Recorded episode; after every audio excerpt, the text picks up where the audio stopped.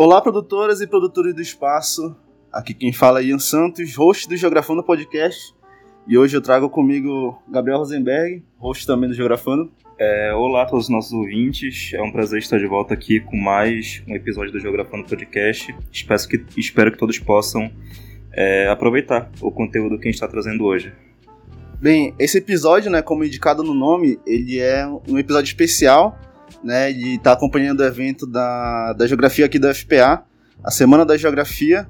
E esse episódio tem uma convidada especial, a professora Inália de Castro. Por favor, professora, se apresente.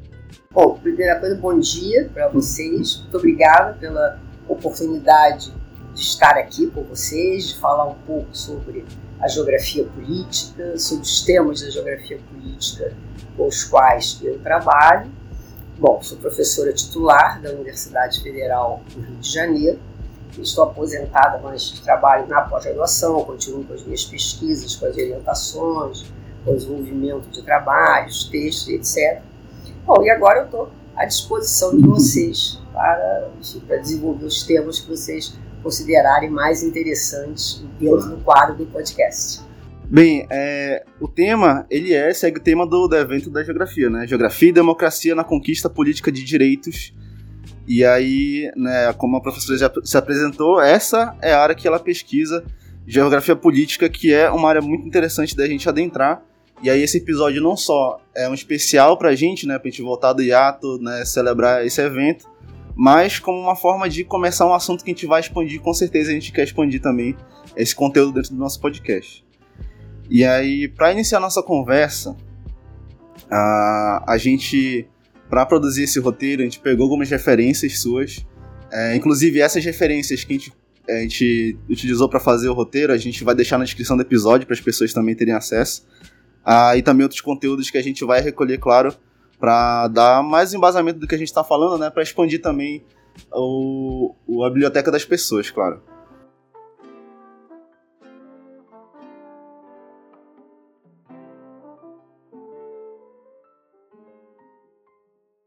É, a primeira coisa que a gente queria tratar é sobre como é, a geografia política ela trata a democracia e como ela analisa a democracia enquanto uma estrutura organizacional que a gente também está inserido né, atualmente. Bom, você vai querer que eu faça um spoiler da minha palestra ou mais, mas tudo bem. Na verdade, a, a intenção é expandir o conteúdo que vai ser tratado lá, Isso, claro. Não, a geografia política, primeiro, eu acho que a democracia ela está na ordem do dia, por várias coisas. Pela, pela discussão se existe uma, uma crise da democracia, se existe um retraimento democrático, enfim. Então é preciso, a gente precisa entender bem o que, que é a democracia. E, no caso, isso a democracia enquanto uma forma de governo, enquanto uma questão conceitual, filosófica, mesmo de pesquisa da ciência política, da filosofia política. Mas na geografia, é muito interessante, geógrafos muitas vezes não se deram conta, né, alguns geógrafos, claro, de que a, a, existe uma gramática espacial da democracia. A democracia se dá nas diversas escalas sociais, nas diversas escalas políticas. Então, você não, não é possível você ter democracia só como normas e leis. A democracia ela é necessariamente um pacto social. Então, se você não tem um pacto social democrático, você pode ter normas e leis democráticas, mas você não vai ter uma, uma democracia. Então, a geografia ela tem campos muito interessantes que, inclusive, foram criados originalmente por geógrafos. Um deles é a geografia eleitoral. Foi André Siegfried que, no início do século XX, fez os primeiros mapas eleitorais da França. Só que não teve nenhuma repercussão entre os geógrafos. Ele era um grande intelectual, mas quem se apropriou da geografia eleitoral com esse nome geografia eleitoral é a ciência política. Então, agora que a geografia brasileira, porque na França você tem grandes analistas eleitorais da geografia, nos Estados Unidos, que na, na geografia anglofônica você tem no, até Portugal, Espanha, no México. No Brasil, uma parte da América Latina, bom, temos no, no, na Argentina o, escolar. Então, nós temos alguns grupos de geógrafos que trabalham, mas muito menos que a geografia brasileira deixou esse campo completamente de lado, o que é uma pena, entendeu? A gente, afinal de contas, a gente precisa explicar o que aconteceu em 2018. Né? E, e, e é, a geografia pode dar uma enorme contribuição em relação a isso. Então, você tem um campo muito claro que é a, a, a geografia eleitoral. Você tem um outro campo também fundamental, no caso do Brasil, é a questão institucional da política. Então, no caso do federalismo brasileiro, como é que funciona o federalismo brasileiro em relação à vida da sociedade, às próprias, às próprias questões. E a geografia pode ajudar a, a, a explicar essas diversas escalas institucionais da política e como elas funcionam no país. Até porque o país é um grande laboratório para isso, pouco explorado. É um país enorme, absolutamente desigual. Então você precisa entender por que, que funciona de uma maneira a gente trabalhou, por exemplo, conselhos municipais. Eu fiz um, há um tempo atrás, com estudantes, o um mapeamento de conselhos formais municipais. E é impressionante como eles funcionam muito bem em alguns estados, em outros não funcionam. E a estrutura legal é exatamente a mesma. Então você tem que entender por que, que funciona assim e ali. Com isso você consegue entender o espaço e a sociedade, como é que ela está funcionando. Então esse é um campo que eu acho bastante interessante, bastante interessante para pesquisa da geografia política. Tem um outro, esse outro federalismo, vai ter a questão dos conselhos, né, dos diversos conselhos formais. Quer dizer, como é que esses conselhos funcionam dos diversos tipos. Né? Então, tem algumas teses que mostram no urbano como é que eles funcionam, a espacialização desses conselhos. E tem um campo hoje que a gente está trabalhando, tem algumas teses, uma tese de doutorado foi desenvolvida e tem outra que está agora finalizando, que é como é que a geografia pode trabalhar com essas manifestações, as manifestações políticas nas ruas. Quando as ruas se enchem, o que isso significa? Como é que esse espaço da rua é organizado, a rua é um espaço público. Como é que de repente ele se torna um espaço político da manifestação, do protesto, ou como agora é, é cooptado e utilizado pelo poder para mostrar força. Qual é o, é o, simbólico disso? Como é que esses espaços simbólicos se tornam simbólicos? Você teve uh, manifestações importantes no Chile, os coletes amarelos na, na, na, na França, a própria Ucrânia, a Praça Maidan, uh, anos atrás, que derrubou o governo. Então você tem, e tem, você tem cientistas políticos, sociólogos fazendo um trabalho de tentar interpretar espacialmente o que está acontecendo. Então, acho que é um campo que a geografia política, ou seja, tem muito interessante para trazer essas questões uh, da sociedade, do cotidiano que a gente pode trabalhar. Uhum. A senhora tocou em pontos assim bem interessantes na, na discussão que a gente quer desenvolver. Principalmente dessa parte da geografia política, buscar entender é, como esse simbolismo, porque existe um simbolismo em cima disso, né? Não é só discurso, não é só fala, existe um simbolismo, existem bandeiras, existem pessoas que se tornam símbolos desses movimentos, né? E, por exemplo, senhora falou do Euromaidan, que foi um movimento assim é, que não, não é algo sutil de se ver, foi bastante evidente, né? Existia um ponto, existia uma causa, fecharam uma praça, cercearam aquela praça, a Rússia enviou soldados, cercaram tudo, mataram pessoas e é, aquilo ali se concretizou, né? Não, não foi só uma questão de discurso ou um post de internet ou uma corrente no WhatsApp, né? Aquilo ali era realmente estava se solidificando enquanto um movimento, né? E aí a senhora também citou outros que aconteceram, né? Na França, aqui também na América Latina. É, e aí, é, para fechar essa, essa primeira pergunta, né? Existe uh, dentro dessas áreas de pesquisa, dentro da geografia política, uma forma de entender também uh, espaços que não são exatamente esses da rua, que estão fora disso, que estão, por exemplo, na internet, que estão nesse movimento de utilizar redes sociais para para movimentar essas pessoas, porque até então a gente de certa forma mais interna entende que esses movimentos aconteciam, né, de uma forma entre bocas, né? Uma pessoa fala com a outra que chama um grupo. Hoje em dia sai das redes sociais, isso está evidente em 2013 aqui no Brasil, que sai das redes sociais e vai para as ruas. E aí a geografia política tem alguma área que ela consegue tá começando a chegar nessa parte porque é, um, é inclusive você citou 2018, que é um exemplo claro disso, né? Foi um movimento que aconteceu é, de uma direita que se constituiu a partir das redes sociais. Olha, é muito interessante que eu tenho agora uma estudante que está fazendo um doutorado e que a, a, a questão que ela está trabalhando é exatamente essa. Por quê? O que, que chamou atenção? As redes sociais são um fato novo. Então, primeiro, achava-se que as redes seriam um novo espaço público, um novo espaço de debate. Os algoritmos demonstraram que não, não é mais espaço de debate, porque não tem debate. Você, ao contrário, esses espaços eles são favoráveis à polarização. Então, o algoritmo ganha dinheiro com a polarização. E como você tem grandes empresas ali, eh, quase que monopolistas nesse campo, fica difícil de controlar essa, essa, esses algoritmos, por mais se fale que levem a essa polarização. Então, acaba não sendo muito espaço de debate. Mas, ao mesmo tempo, no início que ficava claro que era um espaço de mobilização. Então, a grande questão é se esse era um espaço público ou um novo espaço político. O que nós tentávamos tentava conceituar é que o espaço político ele só é espaço político ele está concretamente no espaço, se é uma concretude. Então, o que essas redes sociais que a gente foi vendo, estudos, tudo, é que eles são importantes porque eles mobilizam. Mas a materialização existe quando eles vão para a rua.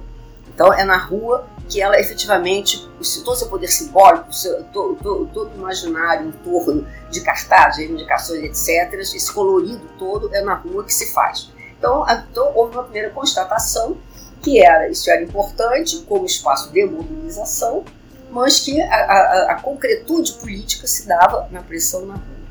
Agora tem um outro fator que, uh, que, essas, essa, que esse, a direita no mundo inteiro, não só aqui no Brasil, nos Estados Unidos, está se beneficiando desses, desses algoritmos da polarização para criar, dizer, além das fake news, para criar certos fatos, certas ideias muito simples que mobilizam a, a sociedade, determinados atores sociais, determinadas pessoas, para ações, não, não necessariamente na rua, mas para ações que são subreptícias na sociedade. Um exemplo disso, no caso do Brasil, é foi o aumento, não só no Brasil, no mundo inteiro, o aumento brutal da desconfiança com relação a vacinas. O Brasil sempre foi um país em que a vacina era absolutamente aceita, pegava criança e levava, agora começou a haver uma retração por conta de toda essa circulação de ideias simplistas e mentirosas nas redes sociais. Uma outra, um, além dessa, dessa questão da, da, vacina, um outro problema começou a aparecer, aí no caso do Brasil especificamente, a redução, o aumento da desconfiança em relação a urnas eletrônicas. Que era uma coisa que o Brasil há 25 anos, o mundo inteiro admira, é um produto que a gente devia ter orgulho, então começou a haver uma desconfiança. Ou seja, então você tem alguns efeitos claros nos comportamentos individuais por conta das redes. Então, isso é uma pauta que tem alguns estudiosos que estão usando aqueles gráficos de nuvem para saber as palavras que aparecem mais.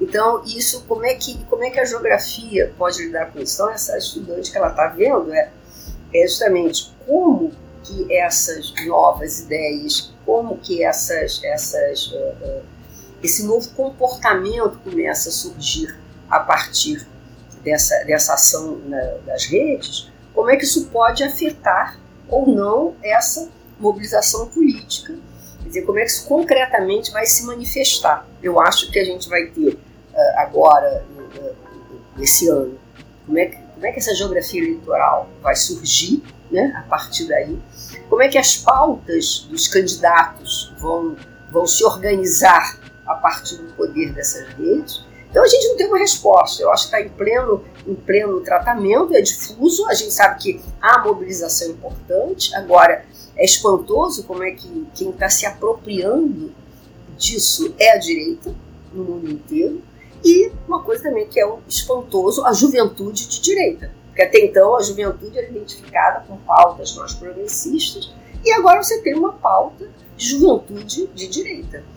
Então, e, e como é que a esquerda, que a gente chamaria de esquerda ou de setores mais progressistas, estão um pouco perplexos e paralisados diante disso? Aí eu tenho uma, uma tese em relação a isso. Pode ficar, se você perguntar, eu não ponto.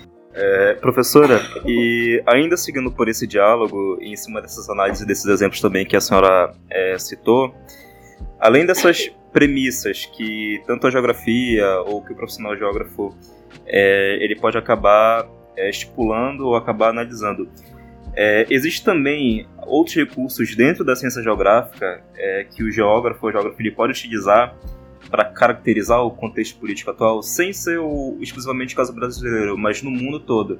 É, a gente tem um caso de 2018, mas, por exemplo, a gente também tem o caso de 2016 nos Estados Unidos, com a eleição do Donald Trump. Pois é.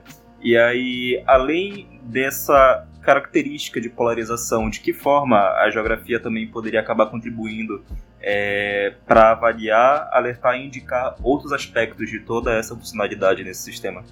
Olha, esse é, é interessante esse dado, que a partir de 2016 houve um mapeamento importante da, da eleição de Trump. Paralelamente a isso, quer dizer, 18 mapeamento da eleição do bolsonarismo no Brasil, Paralelamente também na França, a expansão, o crescimento da, do, da direita, do voto da direita francesa. Então, o que, que, se, o que, que alguns analistas perceberam? Que, que aí vai, eu vou dar continuidade àquilo que eu tinha, a provocação que eu tinha feito antes. É, perceberam que ah, o, o, o, chamado voto progressista, o voto de esquerda, me parece, para alguns eu vou dizer uma coisa horrorosa, que os colegas vão odiar, mas eu acho que no mundo inteiro a esquerda envelheceu, no sentido ela não consegue ter novas propostas. Como ela não consegue ter novas propostas diante uh, do que está acontecendo no mundo, novas ideias, ela acabou se refugiando em pautas identitárias, pautas culturais identitárias. Então, esse refúgio criou grupos interessantes, grupos de interesse, mas deixou de lado uma camada enorme do trabalhador, que, que se precarizou, que empobreceu e que não, que deixou de, de reconhecer as suas reivindicações na pauta de esquerda e que migrou para a direita. Então, se você olhar o que é o que é o voto do Trump, uma parcela enorme eram de áreas industriais que foram que foram que entraram em decadência. Então, trabalhadores que empobreceram ou que ficaram sem emprego, a mesma coisa aconteceu na França, a mesma coisa aconteceu em outros países, a própria Inglaterra, com o Brexit. Então, na verdade, o que, é que você tem? Uma, uma esquerda que não conseguiu uh, uh, uh, captar, de alguma maneira, as necessidades dessa, dessa camada, dessa camada trabalhadora que foi prejudicada por uma série de mudanças e que não tinha um projeto realmente viável para incorporar. E que as pautas identitárias, culturalmente, elas são importantes, do ponto de vista da justiça social, na dúvida, elas são importantes mas você deixa de lado uma camada enorme que não é negro, que não é gay, que não é, que não é minoria, de alguma maneira. Então você tem uma massa, e aí nos Estados Unidos que se viu, quem, quem votou pro, pro, pro Trump eram, eram grupos de trabalhadores que historicamente votavam nos democratas e que, que acabaram votando nos republicanos porque eles não se viam uh, mais dentro da pauta dos democratas. Então eu acho que a primeira coisa que a gente tem que fazer, e eu acho que a geografia e a geografia eleitoral e essa, essa preocupação com o voto, ela revela que sociedade é essa que você tem. Então ela precisa, a geografia precisa de novo a olhar para o território, olhar para o espaço, descrever essa sociedade. Então uma coisa que os jovens franceses estão fazendo, que os portugueses estão fazendo, que é um livro uh, do, de um francês, é 50 cartas para ler antes de votar, porque ele mostra, e tem um outro que fez, todas as mudanças no território francês que aconteceram. Então você precisa que mudanças no território nós estamos tendo, que estão, de alguma maneira, eh, eh, eh, criando mudanças sociais importantes e que estão afetando as escolhas nossas. Esse é um ponto que eu acho que a geografia é importante. Mas tem um outro ponto em que a geografia também deveria entender, do ponto de vista da, da, da política, como é que o nosso sistema partidário funciona dentro da, do, da, da estrutura da nossa sociedade, do nosso federalismo. A gente tem um sistema partidário que está absolutamente é, é, corrompido, quer dizer, é, é extremamente oligarquizado, horroroso, mas é, é, esse que nós temos. É preciso a sociedade, de alguma maneira, pressionar para forçar algumas mudanças uh, ligadas em relação a isso. Mas, de qualquer modo, eu acho que, a que, por exemplo, essas eleições atuais, elas vão ser muito definidas pelos interesses federalistas dos partidos, que as pessoas não estão se dando conta. Os interesses territoriais lá da base, do município pequeno de 4 mil, 5 mil habitantes, 20 mil habitantes. Então você tem aqueles grandes centros, você tem um outro Brasil no qual esses partidos políticos conhecem muito bem a realidade geográfica e que a geografia deixou um pouco de lado, entendeu? Então, ou seja, ou com pautas econômicas para o capitalismo, sabe? O capitalismo é o sistema econômico é esse. Então, vamos ver o que, que nós podemos fazer para resolver dentro do sistema, porque se você não vai, se você vai esperar acabar o sistema para resolver os problemas, não poupe, isso não vai acontecer tão cedo. Afinal de contas, o feudalismo durou mil anos. Então, o capitalismo certamente vai durar muito mais tempo. Então, nós temos que torná-lo socialmente viável. Não vem com essa que não é possível, é, porque as, as melhores condições de vida, os melhores indicadores sociais do mundo estão em sistemas capitalistas, não são socialistas. Então, eu acho que a gente tem, a geografia tem que voltar a olhar para o território, voltar a olhar para o espaço, voltar a olhar para a sociedade. E a política, ela é, ela é muito interessante, porque ela te dá o caminho. Né? Ela te dá o caminho, uma vez que você tem na, no, no voto, no ato de ir para a rua, você tem expressões reais do que, que essa sociedade está demandando e a partir daí quem é essa, essa sociedade com a qual nós estamos lidando.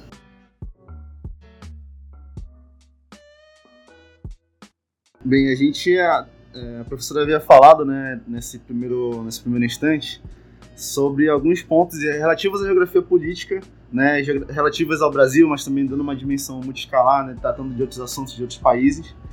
E aí, é, no sentido de aproximar mais aqui da gente, do Brasil, tratar desse contexto mais atual, né? A senhora tratou sobre a questão desse contexto entre 2013 e 2018, é, que eu também havia tocado no assunto, né? Sobre essa questão de uma direita que está se formando a partir de redes sociais, tomando posse desses veículos de comunicação para formar essa de certa forma, essa, esse tipo de protocultura ali com suas próprias linguagens, próprios símbolos, bandeiras, símbolos, heróis, vilões, né?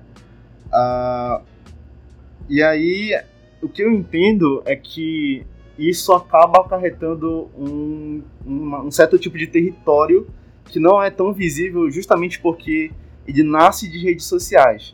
E a senhora havia comentado, né, que a concretude disso sempre se dá nas ruas, né, porque acaba que nas redes sociais é algo muito é, virtual, né, por definição, né. Mas a minha perspectiva é que no virtual existe também território, no sentido de que, como existe uma linguagem, como existe um símbolo próprio, né, simbolismos próprios, acaba que esse grupo sempre fala da mesma forma. Não, e aí existe a, a gente pode entrar até numa discussão se isso é orgânico ou se é uma questão de utilizar o algoritmo em favor deles, né?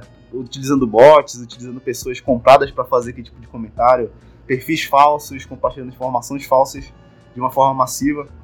E aí eu acredito que esse território começa no virtual, ele se instaura ali no sentido de que ele não necessariamente precisa estar em contato fisicamente, presencialmente, ele se expande através do virtual, forma, forma grupos dentro desse virtual. E aí sim, nas ruas, e também, é, e aí nas ruas ele se aflora. Eu, não, eu acredito que hoje em dia é, essa concretude se dá também, claro, nas ruas, óbvio, mas ah, nessas ações né, presenciais. Mas acredito que hoje em dia o que acontece é que acaba se aflorando e não se formando na, nas ruas na forma presencial. E aí a pergunta que eu coloco, o questionamento que eu coloco, é que uh, de que forma essa questão do virtual, que assim eu já havia comentado anteriormente, ela acaba influenciando nesse espaço concreto, de que forma esses grupos que estão se formando lá, eles se organizam aqui formam esse território tanto lá quanto aqui, e como é, esse contexto inteiro, esse, essa, essa ação inteira se contextualiza atualmente. Bom, eu acho que é interessante essa questão. Eu queria. Primeiro ponto, que eu acho que é uma questão que eu chamaria de fundo, uma questão fundamental, conceitual, é, me parece, não banalizar o conceito de território. Quer dizer, como se houvesse um território virtual. Me parece que essa, o virtual, é um, um novo campo da esfera pública, aquela que o Habermas viu lá no final do século XIX que ele levantou, que eram os cafés. Os cafés foram os primeiros, digamos, espaços de você formar uma esfera pública, uma opinião pública. E que, a partir daí, que isso, isso acabou redundando na Revolução Francesa. Então você tem, de alguma maneira, eh, essa esfera virtual, ela me parece, o virtual é um novo uh, recurso importantíssimo para a expansão dessa esfera pública, com uma série de características, como já falei, a polarização, os robôs, etc. Então, me parece que isso é um ponto da esfera pública. E aí, o que é interessante, você falou, como é que você pode materializar essas características dessa esfera pública no território? Eu tenho uma aluna que está fazendo um trabalho, começou assim despretensiosamente, mas que é muito interessante, que é o que a gente está chamando de paisagem política que ela está chamando da paisagem política do populismo do governo Bolsonaro. Então é interessante, você tem alguns símbolos. Primeiro, a questão da bandeira do Brasil. Então, se você olha numa janela tem uma bandeira do Brasil, você pode dizer que é um bolsonarista. O pessoal da rede do WhatsApp tira a cara, bota a bandeira do Brasil, você vai ver que é um bolsonarista. Então ela se apropriou claramente de uma imagem e de um símbolo. Você vê a bandeira, você já sabe. Esse pessoal, quando vai para as ruas, então é muito interessante, ela está pegando várias fotos das imagens, por exemplo, das, das, manifestações pró-Bolsonaro em Brasília.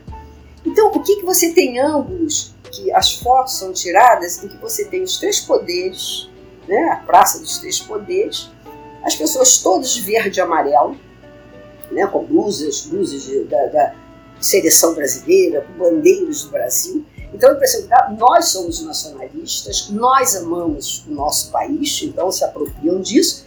E aí, quando você olha as faixas, nós somos uh, os que queremos a liberdade, mas as faixas é uh, intervenção militar, abaixo STF. Então, você tem claramente uma pauta que é autoritária, uma pauta que é golpista, mas revestida de um valor que é um valor nacional.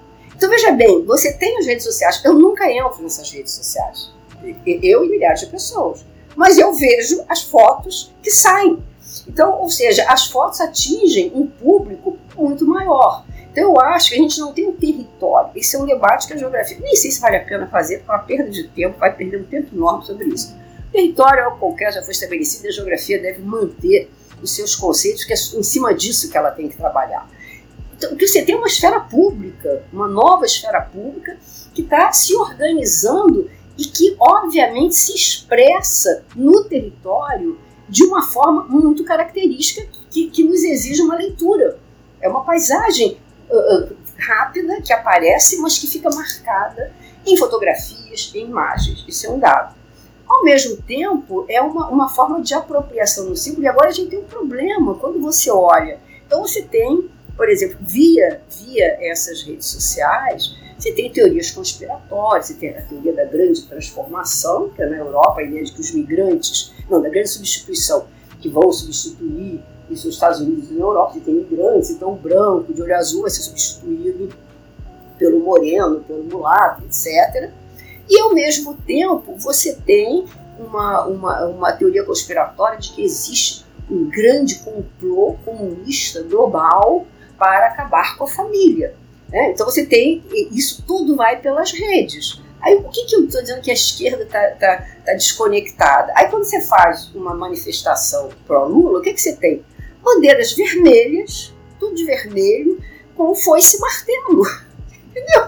Quer dizer, aí tenho uma teoria conspiratória, está vendo só? Então você tem o brasileiro, tá vendo? Brasil contra o comunismo globalizado, que quer acabar com a família. Então, eu acho que tem um jogo simbólico né, a partir das redes sociais que a China não entendeu ainda.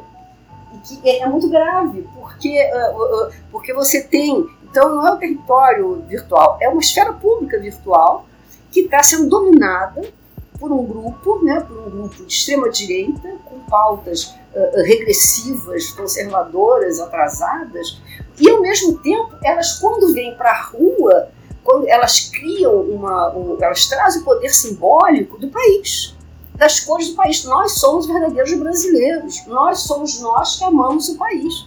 Você entendeu? Então eu acho que tem uma, um jogo simbólico aí dessas redes que muita gente ainda não entendeu, porque não está sendo capaz de fazer essa articulação entre o que está acontecendo lá nas redes e como essa expressão está criando um, um, espaço político, uma paisagem que, que uma, uma paisagem que é que é ela é, é concreta, mas é rápida, mas que ao mesmo tempo se apropria de símbolos permanentes. Né? Então você faz lá uh, uh, onde você faz em frente à Praça dos Três Poderes. Então você tem lá o, o, Palácio da Alvorada, você tem o Palácio da Justiça, você tem o Congresso Nacional, que são fixos, né? que são fixos simbólicos, de um poder simbólico, político, né? da, da política, e, e esse grupo se apropria desses espaços para pautas absolutamente antidemocráticas, mas com uma, um viés teoricamente democrático, é a liberdade de expressão,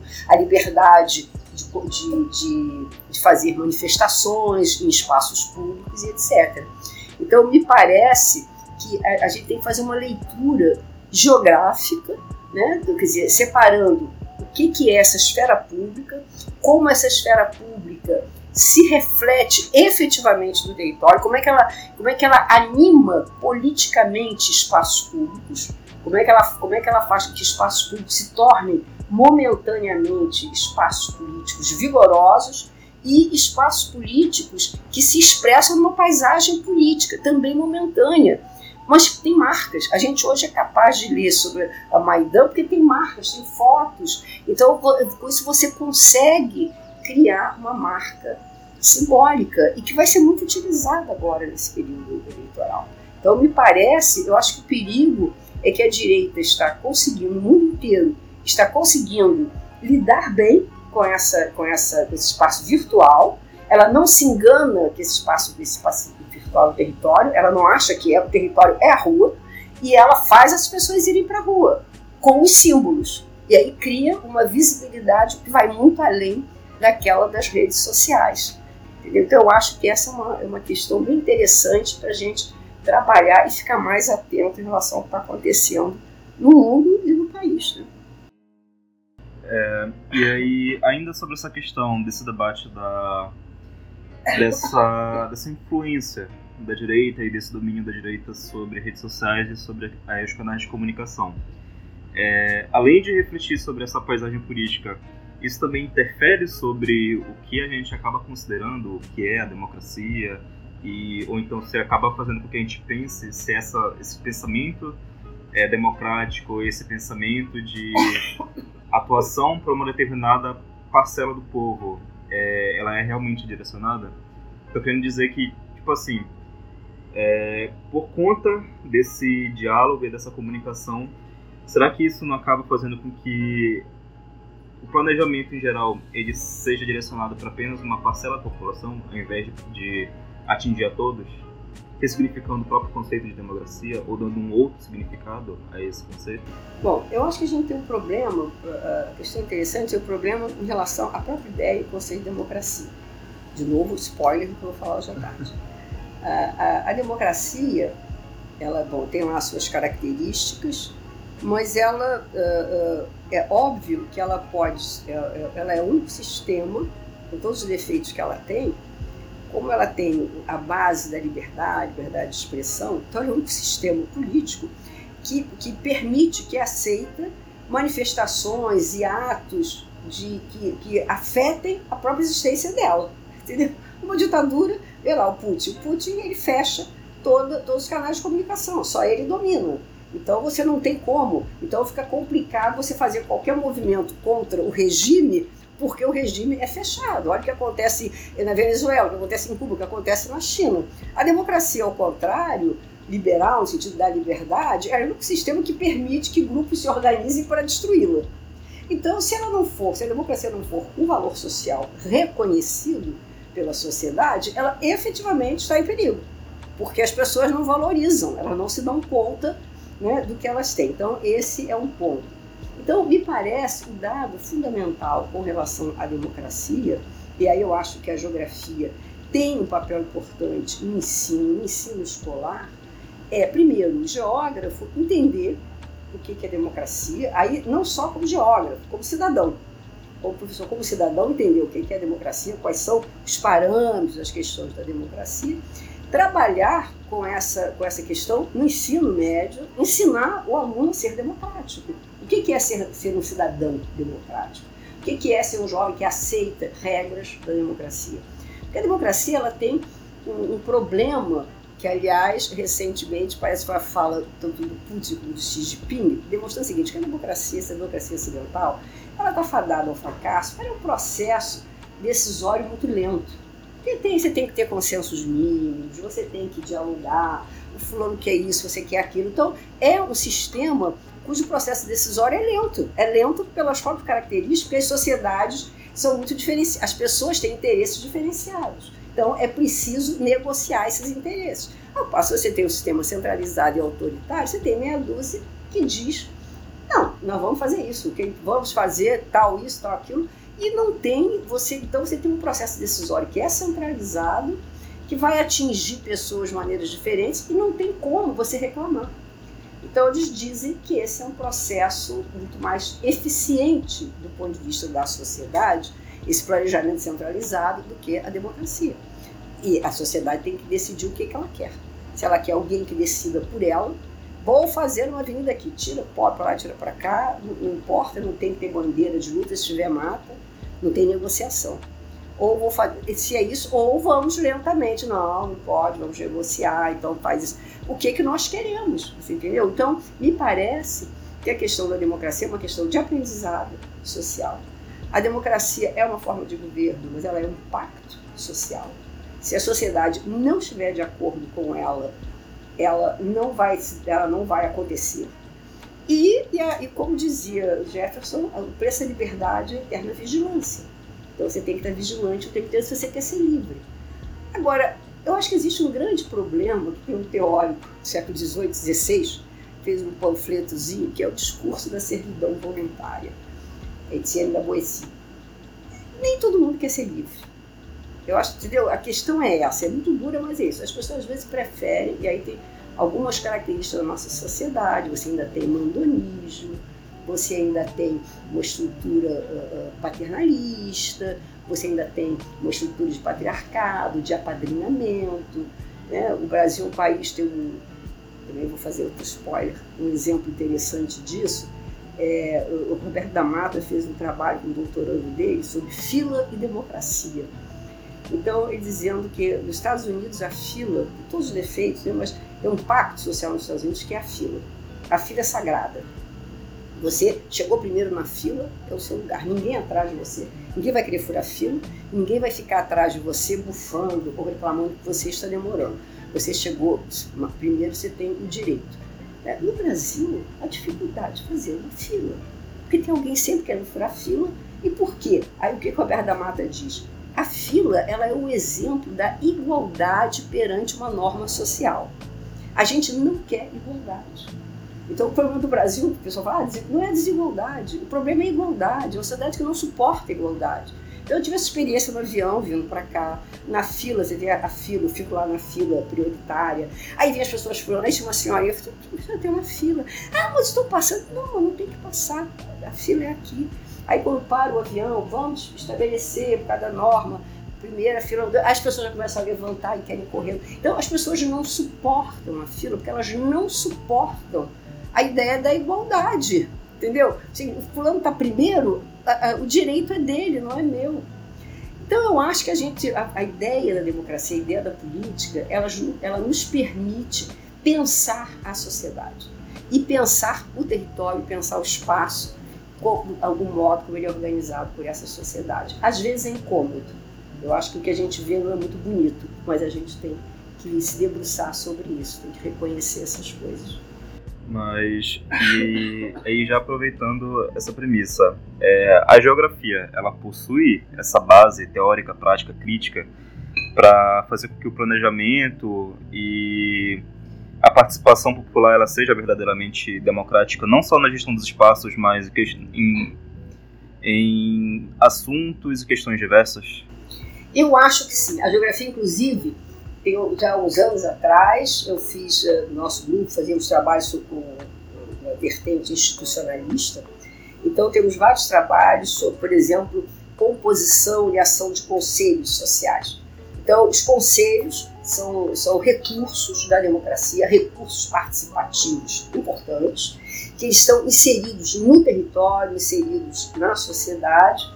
Então, a forma de como eles têm sido muito trabalhados pela antropologia, mas ele, a geografia tem um campo interessante, alguns, alguns colegas, alguns alunos, dissertações, teses já fizeram sobre isso, é, é, tem um campo interessante de mostrar o seguinte, a geografia tem um recurso justamente para estudar esses conceitos, mas de uma, tanto a sua composição interna, existe muito engraçado, uh, porque na, na norma, na, quando se tem lá as salas de reunião, então você tem primeiro o formato espacial dessa reunião.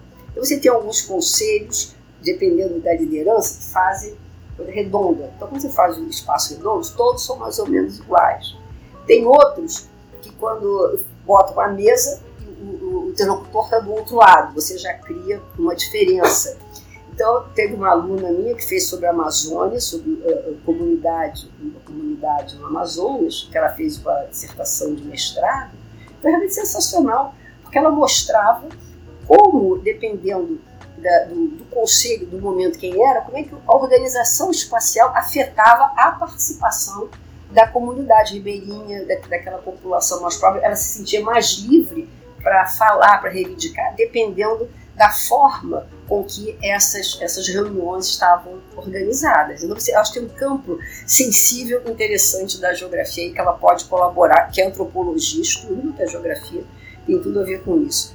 Tem um outro ponto, como eu já falei, que vários desses conselhos, tem alguns são formais, né, estão em lei, Conselho da Infância e Juventude, Conselho de Educação, alguns têm verbas, outros não. Como é que eles funcionam? É, é, como é que eles funcionam diferentemente em áreas, em áreas urbanas? Por exemplo, você tem no Rio de Janeiro, todas as cidades, as áreas dominadas pelo tráfico, quais são os limites da, desses conselhos? Associações de moradores são outros formatos muito interessantes para você ver. Outras formas de organização da sociedade. Então, você tem, você tem uma, uma espacialidade enorme dessas formas, que são formas, digamos, complementares à, à, ideia da democracia, a democracia do, do voto, e que, de certo modo, um campo que a geografia, que está aí da geografia, que a, que a geografia está aí para se apropriar desse, desse campo. Entendeu? Então, eu acho que é um campo aberto que, a, que a ciência política trabalha, a antropologia cultural e política trabalha até mais ainda, mas que eu acho que a geografia tem tudo para se apropriar desse campo, para dar uma enorme contribuição. Eu, modestamente, trabalho com isso há mais de 10 anos, tenho dissertações, teses, trabalhos muito interessantes muito reveladores, inclusive, de uma série de mitos em relação a isso, entendeu? Uma série de mitos que a sociedade organizada é pura, nada disso. Esses conceitos, eles são tão, tão susceptíveis à oligarquização como são os partidos políticos, entendeu? Então, eles refletem um pouco aquela, aquela sociedade local. Houve muitos estudos na época do, do, daqueles, do orçamento participativo, que começou em Porto Alegre, depois parou-se fazer estudo. Por quê? Porque esses orçamentos participativos se, se, uh, se oligarquizaram em estruturas de poder igual aos outros. Então, ou seja, a gente tem que descobrir um pouco como isso funciona e por que, que funciona dessa ou daquela maneira. É, localizando, já que você falou em relação a essa questão do, do da participação popular né, em gestão pública, a gente aqui, né, só colocando a gente no espaço e no tempo. Aqui no estado do Pará, em Belém, a gente está passando por um processo semelhante, né? É, de juntar esses grupos, né? Utilizar essa questão dessa ferramenta de participação popular para fazer gestão, é, gestão do, dos espaços, né? É, gerir a questão do orçamento dos projetos, né? A gente está passando por esse processo e o que a senhora falou em relação às oligarquias é algo que acontece aqui, infelizmente, né? Porque acaba que a gestão que está agora, ela já esteve participando de um outro projeto semelhante a isso no passado, e acaba que a base de apoio, né, não só é, apoio em campanha, mais em ações políticas e organizações, em grupos, em comunidades, acabam que se repetem. E aí a inserção de pessoas novas, novas não só em idade, mas novas no cenário, é um pouco dificultada porque existe, de certa forma, uma barreira de tipo, eu sou mais novo, por exemplo, eu tentei me inserir nesse cenário, né? É, só que existia uma barreira. Como assim? Quem que ele é? Perguntaram o meu nome, onde eu moro. Eu conheço a, a, a sabe quem é a rua, então conhece as lideranças que estão no bairro naquela rua. Então existe já uma organização bem concretizada e aí a, a inserção de pessoas novas fica um pouco mais é, mais difícil. E aí, relacionando a questão da geografia, ter essa base, eu acredito que também existe a questão, é, falando de ensino, né? De dar ferramentas para as pessoas, ferramentas de análise, né? A gente a, aprende já na, no começo da graduação que a geografia ela traz lentes para interpretar a realidade. E o que não está na realidade, não, o que não é concreto, né? A gente coloca uma, uma lente para observar o espaço, aquilo que é sensível, coloca uma lente para observar o que, que não é sensível, dinheiro, a cultura. É, observa também as questões geomorfológicas, aquilo que está em tempo geológico, a gente não consegue, é, conseguir, não consegue observar em tempo de vida, mas consegue é, descrever o que aconteceu a partir de evidências físicas. Né? Então, entregar para as pessoas esse tipo de lente, no sentido dela entender quem, quem ela é, onde ela está, em qual contexto ela está, e como ela pode se inserir nesses espaços. E aí, na, na parte de comunicação, falar para ela que, olha, você no lugar onde você está, na sua comunidade, tem acesso a ferramentas que podem te trazer é, benefícios né, e te colocar dentro dessa questão da participação. Porque aí o problema também está em quem está participando. As pessoas que estão lá contemplam realmente a comunidade, contemplam o bairro, contemplam as pessoas que compõem o município, né? E aí, tendo é, a, se apropriando dessas ferramentas que a geografia dá, eu acredito que o acesso a esses locais fica mais proveitoso, fica mais produtivo, porque a pessoa vai chegar lá sabendo o que ela quer, conversando com a comunidade dela, todo mundo já vai estar bem engajado, e aí a produtividade aumenta. E aí eu acho que é algo que hoje em dia conflita com o contexto que a gente está. Nessa questão de as pessoas quererem consumir mais coisas simplistas do que aquilo que realmente é, representa a realidade, representa onde ela está. Então é mais fácil eu pegar um texto de Facebook do que ler um livro. Né? É mais fácil eu pegar uma corrente do WhatsApp falando que é, durante a cabanagem isso era um bando de vagabundo que não queria nada, do que eu pegar e ler uma porrada de professores que estuda o quão, na verdade, a cabanagem foi apagada da história, né, apagada das escolas de, do, do, ensino aqui dentro da Amazônia, e que na verdade não foi assim, é o maior movimento popular que o país já passou. E assim, o esforço que foi feito para apagar esse tipo de movimento tira a legitimidade dele, porque as pessoas hoje em dia só querem saber de três textos, é, três linhas de texto, não querem saber do, do contexto geral, do todo, de interpretar aquela realidade. E aí, para a gente já se encaminhar para o final, contando, é, já tendo é, isso tudo que a senhora falou, que a gente conversou aqui, a geografia política em relação a esse campo da geografia atualmente quais são o que a senhora identifica quais são os impasses em relação à evolução dela, como ela consegue, é, por exemplo, conversar mais com a geografia eleitoral, conversar mais com outras ciências para ela melhorar enquanto campo da geografia. Olha, eu acho que a geografia política, eu realmente eu, eu diria para você que eu não vejo impasses na geografia política, eu vejo alguns impasses em outros campos da geografia. Na geografia política, não, pelo seguinte, porque você tem uma primeiro um campo que é um campo muito importante que atinge a vida de todos nós, é um campo do cotidiano. Né? Você não tem sociedade organizada sem política, sem, sem a questão da participação, sem a questão da, de, de estabelecer como é que você estabelece canais né, de participação da base para interferir processos decisórios, processos de planejamento. Então, você tem um campo aí muito interessante aberto na geografia política. Você tem hoje essa, aquilo que nós falamos, dessa relação, o que é esse novo espaço público das redes sociais, o que são e como é que eles se comunicam com esses espaços públicos, esses espaços políticos das ruas, né, quando viram manifestações, ocupações, etc.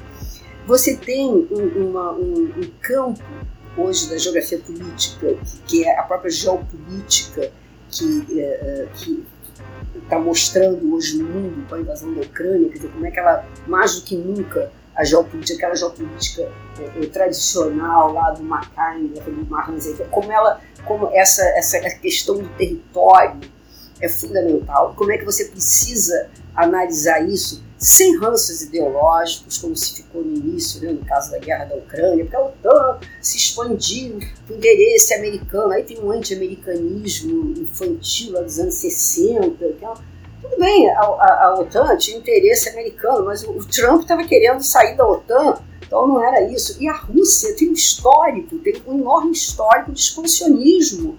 Ninguém diz isso, a geografia diz, ninguém chega a 17 milhões de quilômetros uh, quadrados na beira da conversa, na base da conversa. A Rússia tomou no século XIX, XVII, XVIII, XIX, tomou territórios da Finlândia, da Suécia, ela tomou território de todo mundo. Ela, ela da, da própria Polônia, em um dado momento. Então você tem, a Rússia sempre foi um Estado expansionista, desde Pedro Grande. E o que o, o, que o Putin faz nada mais é do que uh, retomar esse sonho da grande Rússia. Então vem, aí, vem, aí vem fazendo análise, porque a culpa é dos Estados Unidos, é da OTAN que se expandiu.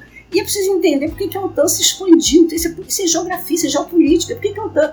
Por que, que a Estônia, Letônia, Lituânia, aqueles ex-União Soviética queriam, quiseram entrar correndo para a OTAN?